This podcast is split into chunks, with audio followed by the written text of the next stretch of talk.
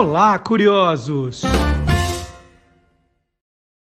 Boa noite, curioso! Boa noite, curiosa! A noite de quinta-feira é a noite daquele bate-papo com Magalhães Júnior, contando histórias da história da televisão brasileira. Maga, eu quero saber se hoje você pensou num tema novo, né, algo diferente, inédito, ou você está dando uma recalchutada em alguma coisa que você já apresentou aqui. Boa noite. Boa noite, Marcelo. Boa noite, curioso. Boa noite, curiosa. Olha, na verdade, é, não é requentado, mas eu eu estou apresentando um tema do qual eu não falei, mas muita coisa do que eu vou falar já foi acabou sendo citado alguma algumas ou então até várias delas durante o transcorrer desses dois anos e meio. Nossa, que mistério será esse? Mistério que será revelado depois da vinheta.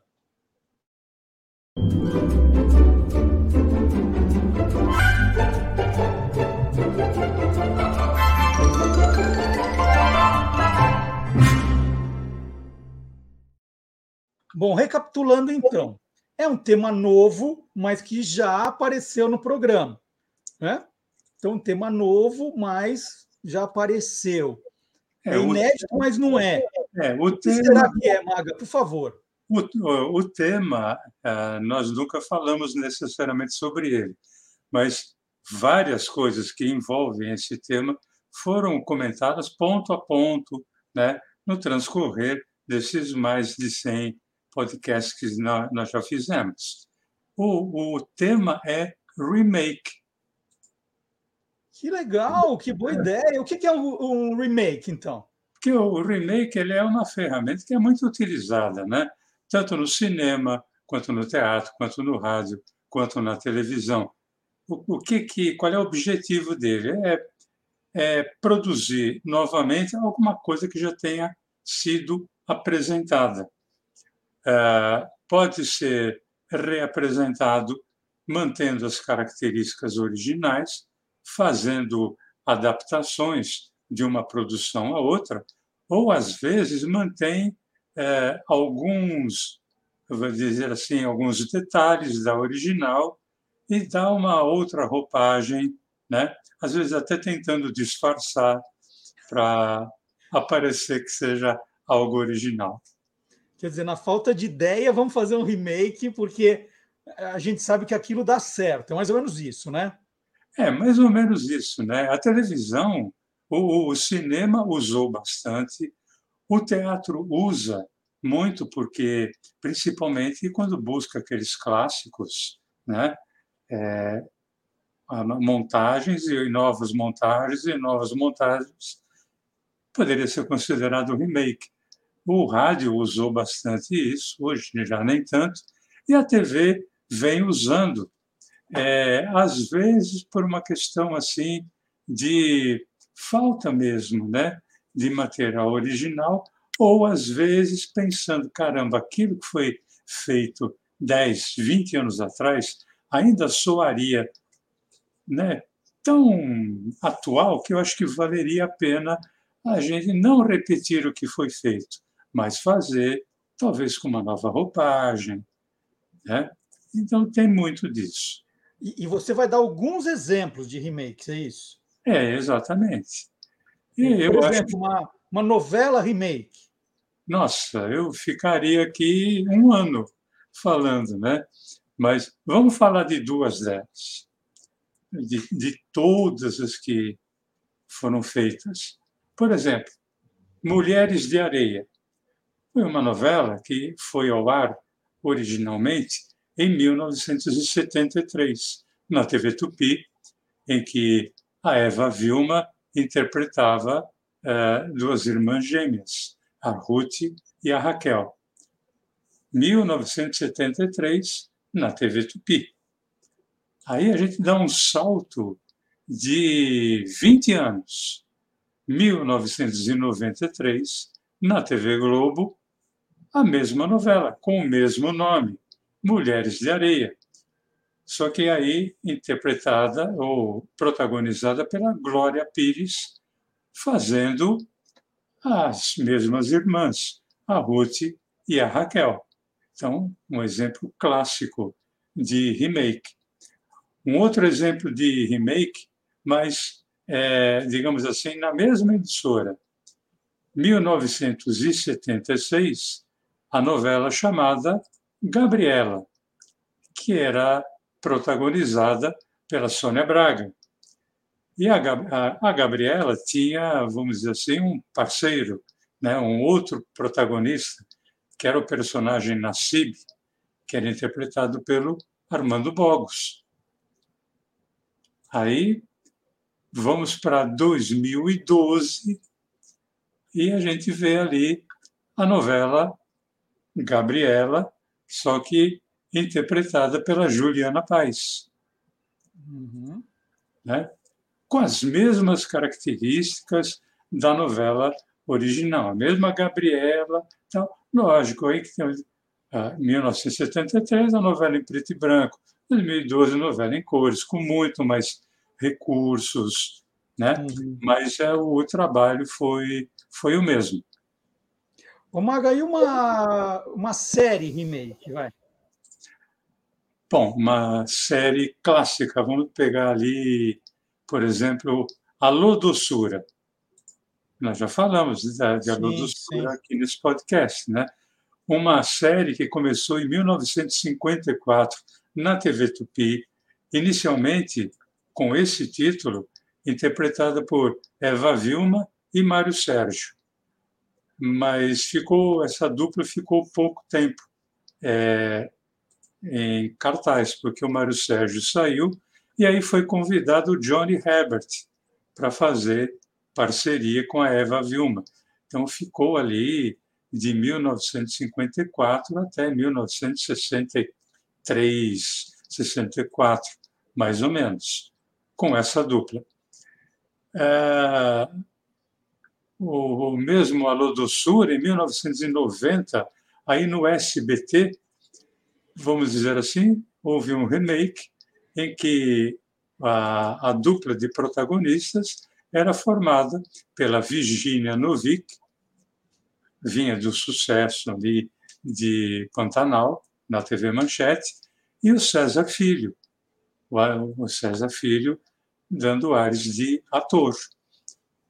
Uma outra série que teve remake também, é 1979, a série Carga Pesada, que mostrava o, né, a vida de uma dupla de caminhoneiros, que era interpretada pelo Antônio Fagundes, que era o Pedro, e o Estênio Garcia, o Bino, na foto está ao contrário, né? Na foto está uhum. o Bino primeiro e o Pedro depois. Isso em 1979. É, em 2003, foi feito então o remake dessa série, 2003. Novamente com a dupla Pedro e Bino, e novamente interpretada por Antônio Fagundes e Estênio Garcia, também nessa foto a gente vê primeiro o Bino, que se chamava na verdade Setembrino, uhum. e o Pedro, interpretado pelo Antônio Fagundes. Então, um exemplo aí de duas séries que tiveram remake. Deixa eu aproveitar, Marcelo, fazer um tirar uma, uma dúvida de que não hoje, mas na época, muita gente me perguntava se os normais, aquela série que teve ali com Luiz, Luiz Fernando Guimarães e a Fernanda, Fernanda Torres, né? Se essa série não seria um remake de Alô Doçura. É, não, não foi. Por quê? Porque em Alô Doçura, tanto com Johnny Herbert e a Eva Vilma, quanto a Virginia Novick e o César Filho, não havia personagens fixos. É, em cada episódio, eles eram personagens diferentes. Às vezes eles eram namorados, às vezes eles eram casados, às vezes eram vizinhos que brigavam, enfim, não tinham personagens fixos. Já em Os Normais, com a Fernanda Torres e o Luiz Fernando Guimarães, a Fernanda Torres era a Vani e o Luiz Fernando Guimarães era o Rui. Uhum. Né? Um casal que convivia, que coexistia, coabitava, que, vamos dizer assim, namoritos, né? mas eles eram sempre Rui e Vani. Então, não, não foi um remake de Ela Doçura. O, o Maga, e vale assim, é, por exemplo, uma novela fez muito sucesso, né? Fez lá sucesso com seus cento e sei lá quantos capítulos, né? 200 capítulos. Aí na hora fala assim, poxa, aquela ideia é boa, mas 200 capítulos hum, é demais. Vamos fazer uma coisa mais curtinha. É, é, conta remake como algo que você pega uma obra grande e faz uma versão compacta, assim? Conta, né? Principalmente se você é, utilizar dos mesmos personagens, da mesma da mesma base tele, teledramatúrgica, né? Um exemplo disso é, começa com a novela A Muralha, é, que foi uma adaptação da Ivani Ribeiro, isso na TV Celso, 1968. Foi uma adaptação da Ivani Ribeiro ao romance da Diná Silveira Queiroz. É, foi uma minissérie, perdão, foi uma novela que teve, ela é considerada a primeira produção hollywoodiana da TV brasileira em termos de novela. É uma coisa fora de série. Isso 1968. Aí passam-se décadas, chegamos no ano 2000, na TV Globo, a muralha é transformada numa minissérie, uma adaptação da Maria Adelaide Amaral. Mas os personagens eram os mesmos, o que havia mudado, obviamente, era o elenco escalado, mas a, a característica da, da, da história era a mesma. Então, pode-se considerar um remake, sim. Você está contando que tem remakes, né? Que é remake mesmo de, é, no caso do Carga Pesada, até os mesmos atores, né? Sim. Mas o mesmo título, a mesma história, os mesmos personagens. Agora, de vez em quando, para dar uma, uma disfarçada, para o público não, não perceber que é um remake, tem casos em que aproveita tudo, mas só muda o título, Maga? Tem, tem. tem e olha, eu vou, vou citar aqui dois exemplos também. Né? Uma novela que eu curti muito, eu ali com os meus 16, 16 17 anos, é, na TV Tupi, 1971, novela que chamava-se Nossa Filha Gabriela. Era a história de três amigos, já velhinhos, que eram interpretados por. Vamos dar o nome de cada personagem. Um, era o Napoleão, que era o Cláudio Corrêa Castro, outro era o uhum. Candinho, que era o Ivan Mesquita, e o outro era o Romeu, que era interpretado pelo Abrão Farc. Esses três amigos foram casados com três gêmeas, já que já haviam falecido. Obviamente, quando eles casaram, elas estavam vivas, né? só para deixar bem claro. E aí houve a chegada de um circo mambembe na cidade, que era comandado pelo Giuliano, que era interpretado pelo Gianfrancesco Guarnieri, que tinha como estrela principal a atriz chamada Gabriela, que era interpretada pela Eva Vilma, e que ela sabia que naquela cidade a mãe era onde ela havia nascido, e ela queria descobrir o pai dela. Ela sabia que o pai dela era um daqueles três velhinhos. Né? Foi uma novela da Ivani Ribeiro, e eu não vou contar aqui quem era o, o pai da, da nossa filha Gabriela. Mas aí passam-se os anos e a TV Globo veio com uma novela chamada Hipertensão. Não tem nada a ver com minha filha Gabriela, teoricamente. Novela também da Ivani Ribeiro.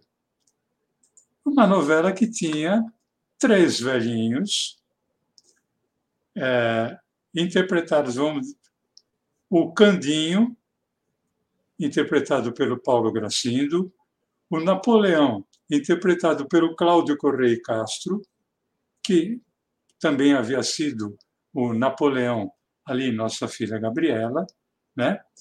e o Ari Fontoura, o Romeu. Então, tínhamos ali Candinho, Napoleão e Romeu. Na cidade onde esses três velhinhos, que por acaso foram casados com trigêmeas que já haviam morrido, chegou o Circo Mambembe. Mas aí está um detalhe, comandado pelo Sandro, não era o Juliano, o Sandro que era interpretado pelo Cláudio Cavalcante.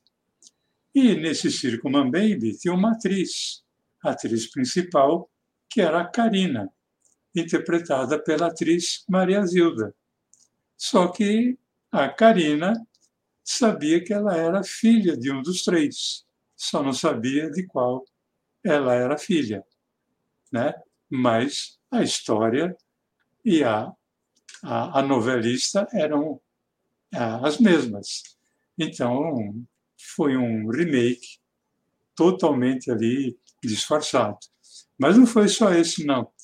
Teve uma outra novela que você também curtiu muito, que eu sei porque nós já falamos falamos dela aqui, O Machão, na TV Tupi, 1974, uma novela do Sérgio Jockman. É, o par romântico, o par de protagonistas, era formado por Antônio Fagundes e Maria Isabel de Lisandra, interpretando, respectivamente, Petrúquio e Catarina falei, em 1974, TV Tupi. Uhum. Passam-se os anos, Globo, ano 2000, vem uma novela também excelente chamada O Cravo e a Rosa, do Valcir Carrasco e Mário Teixeira. A dupla, o casal protagonista, Eduardo Moscovis e a Adriana Esteves, interpretando quem? Petrúquio e Catarina. E a, a história era exatamente a mesma. Então, nenhuma diferença, aliás, uma grande diferença né, de O Machão para O Cravo e a Rosa, mas a história era a mesma. O Maga, você, você me contando a história do, do nossa filha Gabriela Hipertensão, me fez lembrar daquele filme recente com as músicas do ABBA, Mamma Mia, que Mamma era Mia é, a, a, a Mary Streep, né, que morava lá, a dona da pensão na ilha, vai casar a filha e, e, tem três ex-namorados que podem ser pai da filha dela. Né? Gente, pegaram a ideia da Ivania aqui, que coisa. É, oh, remake, a gente vai descobrindo as coisas. E, Maga, e, e o contrário, né? A gente está falando de quando você muda o título. É, você é, a, a história é a mesma, os personagens o mesmo e muda o título. E o contrário, você fala assim, não, aquele título era bom, as pessoas vão achar que é aquilo, então eu vou usar o título, mas eu vou fazer outra coisa. Alguém já teve essa, essa ideia brilhante assim? Teve sim. E é o título era muito bom, né? Que, aliás, é, é um título que sugere uma brincadeira muito interessante, mas as histórias não tinham nada a ver uma com a outra. 1978, TV Tupi, a novela chamava-se Roda de Fogo. É, a história era, eram três irmãs que viviam em torno da sucessão de um jornal. E havia nesse, nessa novela participação da Eva Vilma, Cláudio Marzo, Kate Hansen, Maristela. 1978. Aí, oito anos depois, 1986, na Globo, novela Roda de Fogo, só que é do Lauro César Muniz. Uma novela em que o Tarcísio Meira ele fazia um personagem chamado Renato Vilar, que era um empresário sem escrúpulo, escrúpulo nenhum, e que, quando ficou sabendo que ele tinha um câncer, e teria só seis meses de vida, ele acabou ali com o seu casamento de fachada com a Carolina, que era Renata Sorrá, e foi viver a vida com a amante, que era a Lúcia, interpretada pela Bruna Lombardi. Então, eu falei que era uma brincadeira, né? porque Roda de Fogo, a gente brincou muito na época dizendo que podia fazer uma outra, um outro remake chamado Hemorroida, né? porque seria a mesma coisa. E que também não teria nada a ver com nenhuma da, das duas anteriores. Então, esse é um caso, não é um caso de um remake, é um caso apenas de apropriação de, do, do, mesmo, do mesmo título. O Maga, é, a gente está falando de novela, minissérie, mas programa de televisão, vamos para essa linha. Tem ah. remake até não poder mais, né? Nossa, mas, mas muito, muito. Eu vou citar duas vertentes aqui. Vamos pegar primeiro um assim de uma espécie de um game, né? 1967 na TV Record, nós já falamos desse game aqui, programa que chamava-se Esta Noite se Improvisa, que era comandado pelo Blota Júnior. O que, que era o Esta Noite se Improvisa? É, ali uh, concorrentes, né? como era na, na TV Record, em geral, uh, utilizava-se o, o cast da própria TV Record, mas vinha gente convidada de outras emissoras também. E qual era a pegada deste game? Era partir-se de uma palavra e quem apertasse primeiro o botão que ficava na, na própria cadeira deveria ou dizer uma música em que houvesse aquela palavra, ou cantar um trecho da, da música que contivesse aquela palavra, ou cantar a música inteira. Né? E aí passam-se os anos, aí vem dos anos 80, o SBT, um programa chamado Qual é a Música? E, e qual era o, a pegada desse programa? O Silvio falava uma palavra e as pessoas tinham que puxar pela memória para lembrar de uma música que estivesse, né, uma palavra que estivesse naquela música. Inclusive, o Rony Fon, por exemplo, ficou durante meses, porque a única diferença que tinha é que quem vencesse o, o desafio naquele programa voltava na semana seguinte. No caso do Esta Noite se Improvisa, não. Né? Mas, é, no caso do Qual é a Música, é, usar um termo muito comum no, no futebol, era mano a mano, né? era um contra um. Então, quem vencesse voltava na outra semana. O Rony Fon, se não foi o maior vencedor, dividiu ali com Giliar. Né? Naim, era o Naim, eu acho. Naim, não, não era Naim. Nossa, os dois sabiam de, de, de tudo, né? uma memória realmente maravilhosa. Agora, vamos sair da, do, do, dos games e vamos para um programa que tem característica humorística, que foram as escolinhas. Ixi, é? é agora que a gente não vai embora hoje. Olha, escolinha deu para formar várias gerações. A primeira começou em 1952, Escolinha do Titilo. Foi uma criação do Xisto Guzzi.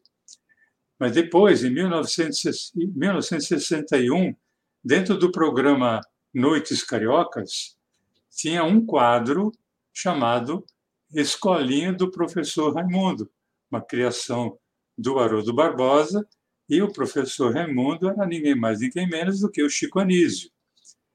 1962, na TV Paulista, nós tínhamos a escolinha de grupo, que tinha ali o professor Borges de Barros mas contava com aquela mesma característica. Os alunos, é, cada um ali com uma personalidade diferente, e as, as respostas às perguntas do professor eram sempre as coisas mais absurdas possíveis, possíveis e tinha sempre um ou uma aluna que era inteligente e que dava as, as respostas corretas. Em 1967, dentro do programa É uma Graça Mora, que pegava ali o termo da Jovem Guarda, É uma Brasa Mora, é, tínhamos a escolinha do Golias, com o professor Carlos Alberto de Nóbrega, e eram só três alunos. Era o Golias, que era o Pacífico, é, uma aluna chamada Alemanha, que era a inteligente, e uma aluna chamada Patsa, que, obviamente, não era inteligente. Aí, em 1990, na TV Globo, volta a escolinha do professor Raimundo. Aí já com a, as características que todos nós conhecemos, com vários dos seus personagens, né? A dona Cacilda com beijinho, beijinho, pau, pau, a dona Bela com ah, ele só pensa naquilo. E o próprio professor Raimundo, né, dizendo, e o salário, ó, desse uhum. tantinho, né? É, mil, isso foi em 1990. Em 1991, o SBT voltou com a escolinha do Golias, é, em duas formas. Em 1991 era uma escolinha grande, com várias vários professores, vários tipos de alunos, e o Pacífico fazendo aquela aula principal junto com o professor Carlos Alberto de Nóbrega. Em 1995, a escolinha do Golias, aí só a aula do Pacífico com a, a Alemanha, aluno inteligente, e a Patsa, que durante muito tempo foi a Nair Bela, a aluna não inteligente. Em 2008, a, a, a Band resolveu colocar no ar a Escolinha Muito Louca, com o professor que tem o mesmo sobrenome meu, né? Magalhães, professor Sidney Magal. Uhum. E aí, é, vários alunos diferentes em relação aos outros, tem inclusive uma, um trio de alunas, a Sandra, a Rosa e a Madalena, é, numa alusão a um dos sucessos do Sidney Magal. Em 2011, na TV Record, tivemos a escolinha do Gugu. Ah, perdão, eu acabei pulando. É, em 1998, tivemos a escolinha do Barulho na, na TV na TV Record, que não tinha professor fixo. Aí sim, depois de 2011, na, aí na TV Record, a escolinha do Gugu, com as mesmas características, o Gugu, um professor é, fixo, e aquele bando de alunos, né? muitos egressos da escolinha do professor Raimundo. Tivemos também em 2011, no SBT, a escolinha do Ratinho, é o professor Ratinho, nossa, fazia muito sucesso. E aí, em 2015, um remake, como se nenhuma dessas fosse remake, tivemos um remake do, da escolinha do professor Raimundo, é, com todos os, aqueles alunos do professor Raimundo de 1995, só que com o Bruno Mazeu, filho do Chico Anísio, interpretando o, o professor Raimundo. Então, nossa, uma, uma série de remakes né, é, de programas é, em televisão. Maga, é, tem algum motivo para a aluna mais inteligente se chamar Alemanha? Tinha uma explicação para isso? Tinha, tinha porque era uma brincadeira, que era o tempo em que, é, 1967, eu não lembro exatamente se foi nesse ano, mas acho que foi em 66 que houve a construção do Muro de Berlim, né? Então a falava a Alemanha estava muito em, em voga naquela época, né? Voga, olha, né? É. belo termo. E era, era uma brincadeira porque toda vez que o professor Carlos Alberto de Nóbrega chamava aluno Alemanha, o Pacífico, que era o Golias, pergunta mais: você é Alemanha do lado ocidental ou do, ou do lado oriental? Né? Uhum. E aí ele fazia uma brincadeira, dizendo, imaginando como é que vivia, como é que viviam os alemães do lado ocidental e os alemães do lado oriental. Foi colocado justamente por causa disso. O Mag, vendo essas fotos, essas inúmeras fotos que você mostrou de, de escolinhas, né, desses grupos, a gente vê tem muito personagem ali meio igual, né? É, ah, assim, personagens que em diferentes escolinhas são os mesmos personagens, baseados uns nos outros. Então tem muito remake de personagem também, né? Tem, o, humor tem, teve muito disso, tem muito disso ainda, né? Às vezes esse remake é, é que nem aquela novela que muda de, de título, né? Muda, muda de título, mas a essência é a mesma. Então, por exemplo, é, eu vou lá atrás, nos anos 60, tinha um personagem é, na Praça da Alegria, no tempo da TV Paulista, e depois também é, ele passou para a TV Record, que era o Zé Pinguinha. Zé, obviamente, que era um bêbado, uhum. interpretado magistralmente por um, um ator, inclusive dramático, mas ele era também de comédia, o Homem de Melo. Então, o Zé Pinguinha era o protótipo do bêbado. Uhum. Aí, nos anos 90, na escolinha do professor Raimundo, surge o João Canabrava, interpretado pelo meu amigo, cara com quem eu trabalhei durante bastante tempo, o Tom Cavalcante. Da mesma forma, um bêbado. E em A Praça Nossa, o comediante Giovanni Brás trouxe um personagem, que é o Saideira, que por acaso também é um bêbado. Então você tem ali é, três remakes, sem que, na, na verdade, um esteja imitando o outro. Mas é remake assim, da essência do personagem. Perfeito. Mas, mas teve remake é, de personagem para valer. É, 1961, na TV Record, num programa chamado Grande Show União, surgiu um casal que era fantástico, que acabou fazendo um enorme sucesso, que era Santinha e Epitáfio. A Santinha, interpretada pela Nair Belo, e o Epitáfio, interpretado pelo Renato Corte Real, que, por sinal, é, foi quem criou este, esse casal, esse quadro. Isso em 1961. Aí, nos anos, no final dos anos 90, o Renato Corteal já havia falecido, mas o programa Zorra, depois Zorra Total, resolveu voltar com é, Santinha e Epitáfio, logicamente que com a anuência do filho do Renato Corte Real, nosso amigo Ricardo Corte Real, mas voltam Santinha e Epitáfio, Nair Belo e Rogério Cardoso. A mesma característica. A Santinha, uma italiana espalhafatosa, mandona, tal, etc. E o Epitáfio, um cara, aquele cara super é, encolhido, que tinha medo da mulher, tal, etc. A mesma característica de 1961. Então, um remake, claro, de personagem. Ô Maga, eu, eu comecei falando no, no começo aqui do programa de hoje, é, falando que remake é quando o pessoal está sem ideia nova, fala, vamos pegar é, alguma coisa que fez sucesso, porque o sucesso está garantido. A gente faz igual, dá uma atualizada, mas é sucesso garantido.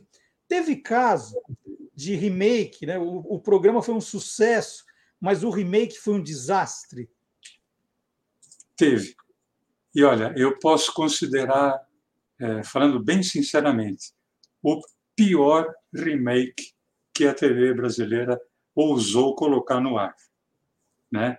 É, eu, particularmente, não, eu não tenho outra forma de falar. fiquei muito puto quando eu vi, e depois fiquei muito feliz porque vários, é, vários telespectadores, telespectadoras sentiram a mesma coisa, tanto é que o remake depois ele ficou no ar, acho que durante duas ou três semanas e é, deram aquela famosa disfarçada, dizendo não, foi só um especial, tal, etc. Né? Mas o título é, veio com A Nova Família Trapo. É, TV Record, num, num elenco que não era muito afinado com o humor, muito menos o texto, e eu acho que eu posso falar muito bem disso, de, de texto de humor. E esse programa tem, tentávamos, tentou ser uma mistura de Família Trapo com Sai de Baixo. Ele, ele conseguiu não ser nenhum dos dois. Uhum. Ele, se ele tentou imitar alguma coisa, ele não conseguiu. A prova é que tiraram do ar rapidinho. Então, eu, particularmente, que eu, você sabe que eu não sou de alisar, né? É, foi a pior, o pior remake que, que alguém pode ter feito foi esse, né? sem dúvida alguma. Então vamos falar então agora, já falamos do fracasso, vamos falar dos campeões, né? Já que você está sincerão hoje, é, qual foi? Hoje não, hein? Só hoje foi, não. Qual foi o melhor, o melhor remake de série de toda a sua vida? Assim, você fala assim, gente, esse é, sempre foi bom. Todos os remakes foram bons. O, o campeão. Bom, ele é então, de, de série. Série, série. Tá. Olha, o, o original, que é a, a obra que deu origem, já era maravilhosa. Quer dizer, só podia dar, dar certo, né? Mas ele, talvez ele seja também o, o campeão em termos de remakes em série, que é o Sítio do Pica-Pau Amarelo. Nós já falamos dele aqui. É, começa na TV Tupi, em 1952, fica de 52 a 56, depois volta na mesma TV Tupi, com o mesmo elenco, tudo, fica de 1958 até 1963 e que tinha a Lúcia Lambertini, na minha opinião, a melhor Emília de todos os tempos. Não, não, não teve para ninguém, não, não é assim, não que as outras que de, das quais a gente vai falar não tenham sido boas, é que a Lúcia Lambertini, além de ter sido a pioneira, ela era a Emília. Né? Aí, em 1964, a TV Cultura, que ainda não era TV estatal, era a TV Cultura que pertencia aos diários associados, vem com uma nova é, fase ali da, do sítio do Pica-Pau Amarelo, mantendo a, a Lúcia Lambertini como a Emília. Fica só nesse ano, de 1964. Em 1967, teve um remake na Band. Mas, assim, é, não fez sucesso. Até porque a Band tinha acabado de inaugurar, mas está ali marcado, né? às terças-feiras, o sítio do Pica-Pau Amarelo. É, obviamente, já não era mais com a Lúcia Lambertini, porque ela já havia falecido. Aí sim, a Globo vem com uma, um novo remake, vamos dizer assim, uma, numa primeira fase, que vai de 1977 a 1985, e que tem como a primeira Emília dessa primeira fase na Globo a Dirce Miliaccio. Também foi uma, uma Emília é, sensacional. Espetacular. Oi? Espetacular mesmo. Ela foi maravilhosa. Ela, ela fica até 1900, a série fica até 1985. Aí depois tem uma segunda fase que vem uh, de 2002 na Globo e fica até 2008. É, com todas as características, né, com Narizinho, Pedrinho, Emília, eu acho que o, que o grande barato dessa nova fase é a, a Dona Benta, que foi interpretada pela Nissete Bruno. E aí é uma parada dura, porque eu acho que a Anissete Bruno foi uma assim, das melhores donas benta que a, a TV brasileira já teve. Então, em termos de série, muita gente falava, ah, é uma novelinha, tal. Não, era uma série. Né? Era uma série. Bom, você falou novelinha, você usou a palavra novelinha. Eu quero agora, para terminar esse remake, que você diga, então, na sua opinião, qual foi a novela que teve o melhor remake, campeão de remake de novela? Vamos lá. Ah, isso é, não é uma. Não preciso eu falar, né? Isso está, por exemplo, o Nilson Xavier, tem lá no, no site dele, que é teledramaturgia, né? Bom, eu estou falando de Éramos Seis, que foi uma adaptação do, de um romance que foi escrito por uma mulher que usava o nome do marido, Senhora Leandro Dupré. O nome dela mesmo era Maria José, mas ela assinava com o nome dele, né? E a gente já vai ver uma coisinha, uma curiosidade daqui a pouquinho. É, Éramos seis contava a história de uma família formada por é, pai, mãe e quatro filhos. A mãe era a dona Lola, que é, vamos dizer assim, aquela em, é, em torno da qual tudo gira na, na, na história.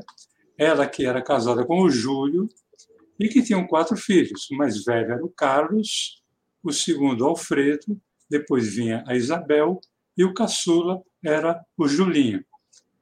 É, a primeira versão televisiva aconteceu em 1958 na TV Record, chamava-se Novela Eno, porque era, era patrocinada pelo Sol de Fruta Eno. Uhum. Né? É, mas era o tempo em que a novela ela era, era Sol de Fruta Eno e Emoção de Scott. Olha só. E era um tempo em que a novela não era diária, ela era semanal. Em alguns casos, eram duas, era duas vezes por semana. Nesse caso, era uma vez só. E a dona Lola era, foi interpretada pela Gessi Fonseca. E, como eu falei, um programa, uma novela que era exibida semanalmente. Depois, em 1960, a gente sabe porque o Nilson Xavier, ali na, no seu site tele, Teledramaturgia, ele colocou isso, mas não, praticamente não existem registros de uma versão, um remake, em 1960, TV Itacolomi, TV ali da, do estado de Minas Gerais, eh, uma versão de Éramos Seis, mas no tempo ainda em que a, a novela era semanal. O primeiro remake é, de, uma, de uma novela quase com as características é, diárias aconteceu em 1960 na TV Tupi, duas vezes por semana, em que a Cleide Diácones era quem interpretava a Dona Lola. E tem uma curiosidade aí, Marcelo. Quem fazia o Julinho, que era o filho mais velho, era do Tony Ramos. E essa novela durou só um mês. Né? E, mas eu acho que deu uma, como é que vamos dizer assim, deu uma encurtada na, na, na trama, né? para poder ir ao ar em um mês. Aí sim, em 1967, o grande sucesso aconteceu na TV Tupi também, aí com a Nissete Bruno sendo a Dona Lola, mas um, um grande um grande elenco, que era característica da TV Tupi naquela época. Então, nós já temos aí é, quatro versões, mas tem uma uhum. quinta versão, em 1994. Tem que ter seis versões, na verdade. Não, Se então éramos che... seis, você tem que trazer é, pelo menos seis. Chegamos na quinta. É, né? Uma de 1994, no SBT, em que a Dona Lola foi interpretada pela grande Irene Ravache. Né? Um elenco também muito legal, com o Otton Bastos, o filho do Tarcísio Meiro, Tarcísio Filho. E aí sim, vamos completar a sexta versão, né? 2019, na TV Globo, em que a Dona Lola foi interpretada pela Glória Pires, né? que teve o Antônio Calone fazendo o marido dela, e a, a Glória Pires é quem deu vida à Dona Lola. Então, na verdade, era éramos 24, né? Porque se cada versão era não, eram, é, não, éramos 36. Sim, são é. quatro filhos e dois. E é, dois é, então, são seis por seis, éramos 36. Foi, sem dúvida alguma, um grande sucesso, tanto é que teve seis versões diferentes. Eu, eu, lembro dessa, desse remake do SBT. Em 94 eu era editor da Veja São Paulo e eu fui fazer a reportagem com o, o lançamento de Éramos Seis e fui conhecer a cidade cenográfica que o SBT montou na Anguera. Linda, linda, linda. Entrevistei o elenco, assisti é, algumas tomadas, foi muito bacana. Muito bem feita a novela, muito cuidadosa a novela do SBT.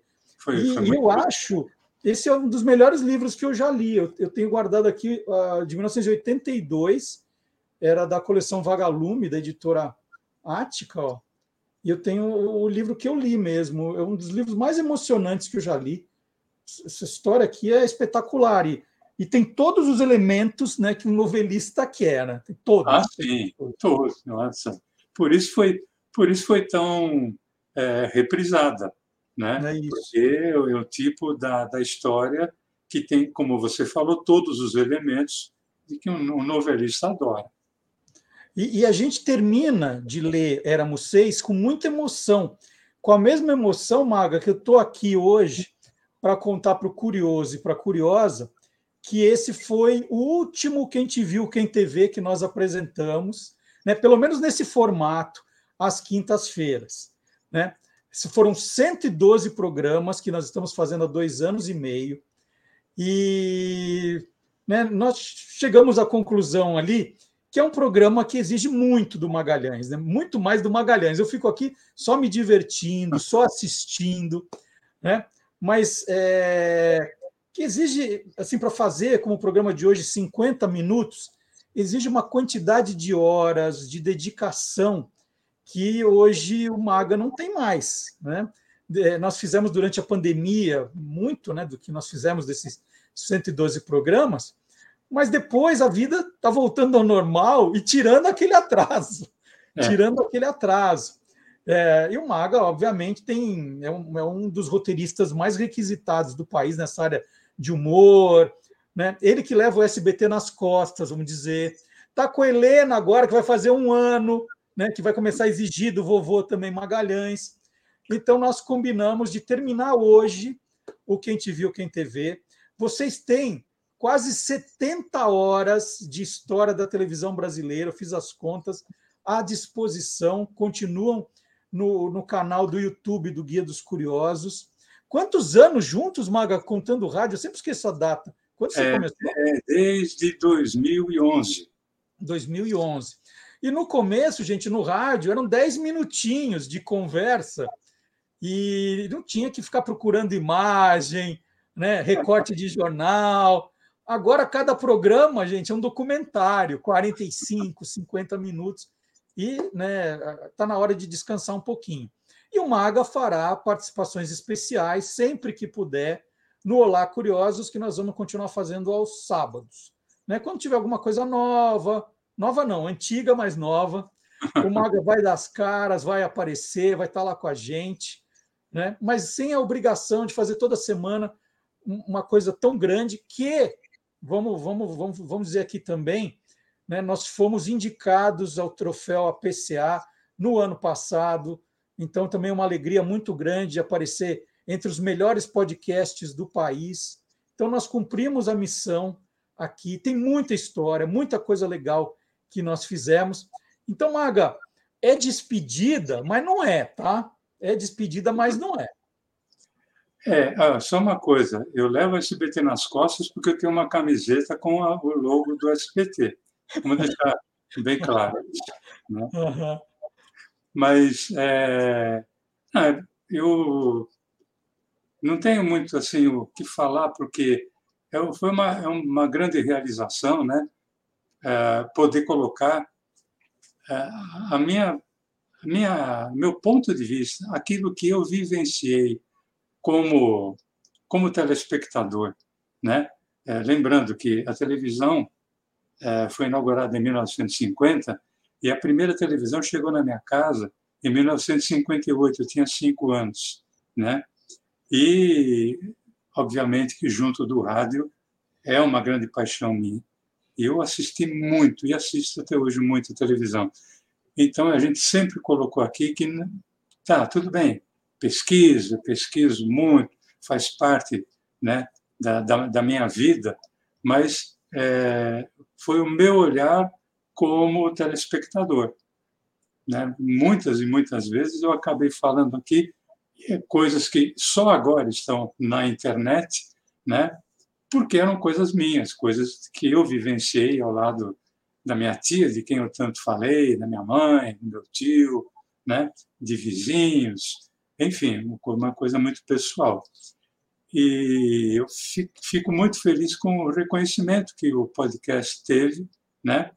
Culminando com a, a indicação é, da, para o prêmio APCA, ser um dos finalistas. Isso foi uma coisa que a gente vai carregar para sempre. Né?